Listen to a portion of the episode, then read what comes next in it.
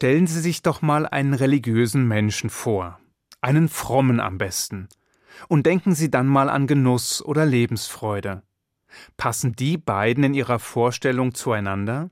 Ja? Nein? Vielleicht? Wir alle haben unsere Bilder im Kopf, Vorstellungen, die manchmal nicht mehr sind als Vorurteile, die wir aber trotzdem versuchen, irgendwie mit der Wirklichkeit in Einklang zu bringen. Und in dieser Vorstellungswelt werden fromme Menschen oft mit strengen, lebensfeindlichen Figuren besetzt, mit seltsamen Eigenbrötlern, die sich eher in Enthaltsamkeit üben, als die Freuden des Lebens zu genießen. Nun gibt es diese Exemplare natürlich, in der einen Religion mehr, in der anderen weniger, je nach Weltbild, Ideal und Theologie. Doch wie verhält es sich im Judentum? Also der Religion, die mehr als alle anderen auf Gesetzen und Vorschriften beruht, auf Geh und Verboten?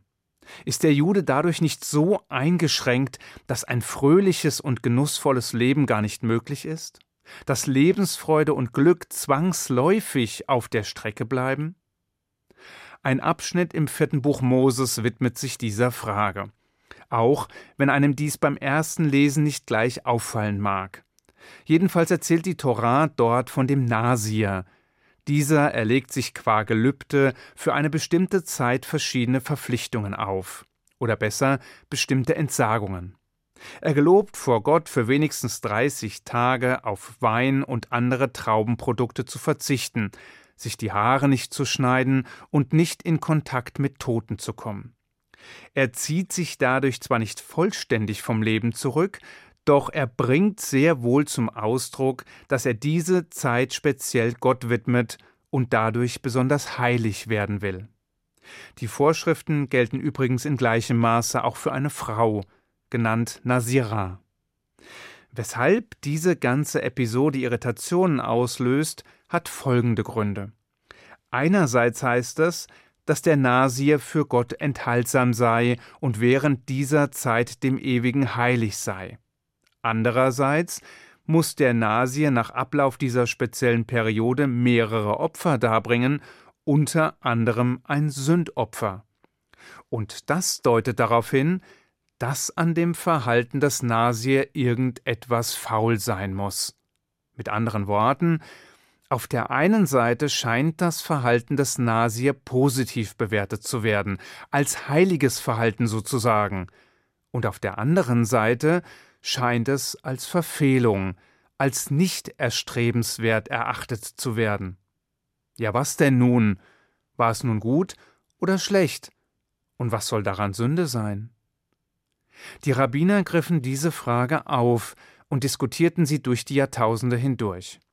Die einen meinten, dass der Nasier für sein besonderes Engagement zu loben sei, für seine Enthaltsamkeit und den Versuch, heilig zu werden.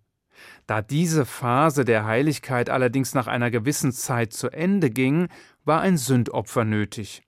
Denn danach ging schließlich das gewöhnliche Leben weiter, der Alltag mit all seinen Versuchungen. Der Abstieg vom hohen Ross der Heiligkeit käme damit sozusagen einer Sünde gleich. Anders gesagt, man war eine Zeit lang extra heilig und kehrt nun in den Alltag zurück, und da lauert die Versuchung hinter jeder Ecke. Andere wiederum vertraten die genaue Gegenposition. Sie meinten, dass der Nasir durch sein Gelübde zu viel Entsagung auf sich nahm, dass er sich Beschränkungen auferlege, die von der Torah überhaupt nicht vorgesehen seien, dass er den Eindruck vermittle, dass ein gesundes Mittelmaß nicht ausreiche, um Gott nahe kommen zu können, sondern dass zusätzliche Erschwerungen nötig seien.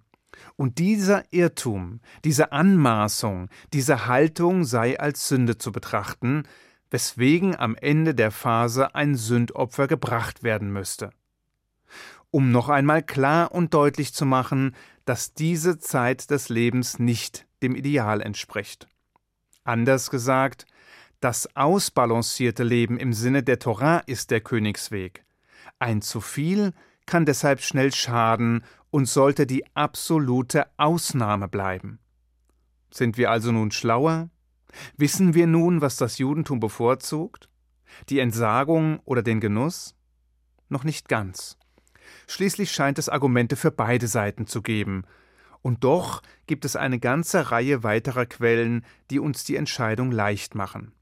Und da meine ich nicht nur die Torah selbst, in der an unterschiedlichen Stellen deutlich gemacht wird, dass der Mittelweg das Mittel der Wahl ist und nicht das Leben im Extrem, sondern vor allem den Talmud. Dort heißt es etwa, drei Dinge sind der Vorgeschmack auf die kommende Welt der Schabbat, das Licht der Sonne und die Sexualität. Das klingt schon mal nicht nach Entsagung oder Enthaltsamkeit. Ganz im Gegenteil. An einer anderen Stelle heißt es, dass der Mensch vor dem himmlischen Gericht Rechenschaft ablegen müsse für alle Dinge, die seine Augen erblickt hätten und die er gleichwohl nicht genossen hätte. Mit anderen Worten, Gott hat eine wunderbare, vielfältige, reichhaltige, bunte Welt geschaffen und sie uns übergeben. Mit all ihren faszinierenden Landschaften, der überwältigenden Pflanzen- und Tierwelt, den Früchten und Nahrungsmitteln und ihren unendlichen Möglichkeiten.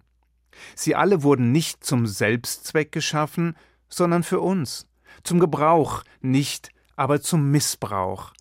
Und es wird eine Zeit geben, in der wir vor Gott Rechenschaft ablegen müssen für all das Schöne, das Wohlschmeckende, das Wunderbare dieser Welt, das wir nicht probiert, nicht genutzt, nicht genossen haben.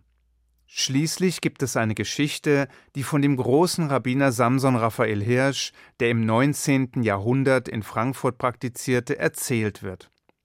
Als Rabbiner Hirsch schon ein fortgeschrittenes Alter erreicht hatte, ließ er seine Schüler wissen, dass er eine Reise in die Schweiz plane, da er unbedingt noch einmal die Alpen besuchen wolle. Die Schüler waren konsterniert und fragten ihren Lehrer, weshalb er seine kostbare Zeit für einen Besuch der Alpen opfern wolle, anstatt zu lernen und zu lehren. Zumal er schon ein fortgeschrittenes Alter erreicht habe und die Reise deshalb recht beschwerlich werden dürfte. Rabbiner Hirsch antwortete lächelnd Wenn ich irgendwann einmal vor dem Ewigen zu Gericht stehe, wird er mir ziemlich viele Fragen stellen, und ich werde ziemlich viele Antworten parat haben. Wenn ich meine Reise aber nicht antrete und er mich fragt Nu, Samson, wie haben dir meine Schweizer Alpen gefallen? Was soll ich ihm dann antworten? Es ist eine wunderbare Geschichte, die noch einmal ohne jeden Zweifel deutlich macht, worum es im Judentum geht. Einen Weg zu beschreiten, der mitten durchs Leben führt, begrenzt durch die Geh- und Verbote der Torah und asphaltiert mit ihren Werten und Idealen. Passenderweise heißt das gesetzliche System des Judentums Halacha, was so viel wie gehen oder laufen bedeutet. Sprich, die Halacha bezeichnet die jüdische Rechtstradition. Und wir gehen, laufen, wandeln in und durch diese Tradition. Wir bewegen uns mit dem und durch das jüdische Gesetz. Es bietet Orientierung, setzt Grenzen, weist den Weg. Doch dieser Weg führt nicht ins Nirgendwo, nicht in die Entsagung und nicht in die Enthaltsamkeit. Ganz im Gegenteil, er führt gewissermaßen durch den Garten Gottes. Er führt uns durch ein Leben, in dem wir die Genüsse, die auf uns warten, probieren, kosten, genießen sollen, ohne die gesetzten Grenzen zu überschreiten. Essen ja, aber koscher. Alkohol auch, aber in Maßen. Sex unbedingt, aber nicht immer oder mit jedem. Es ist ein Weg, auf dem das Leben selbst einen hohen Stellenwert hat, ein Weg, auf dem das Wohlbefinden, die Freude und das Glücklichsein elementare Grundpfeiler darstellen. Deshalb ein religiöser Jude, den seine Religion nicht zufriedener, nicht ausgeglichener, nicht glücklicher macht, der macht irgendetwas falsch. Denn das gute Leben wartet direkt dort draußen. Man muss nur den richtigen Weg nehmen. Ich wünsche Ihnen einen guten Schabbat. Shabbat Shalom.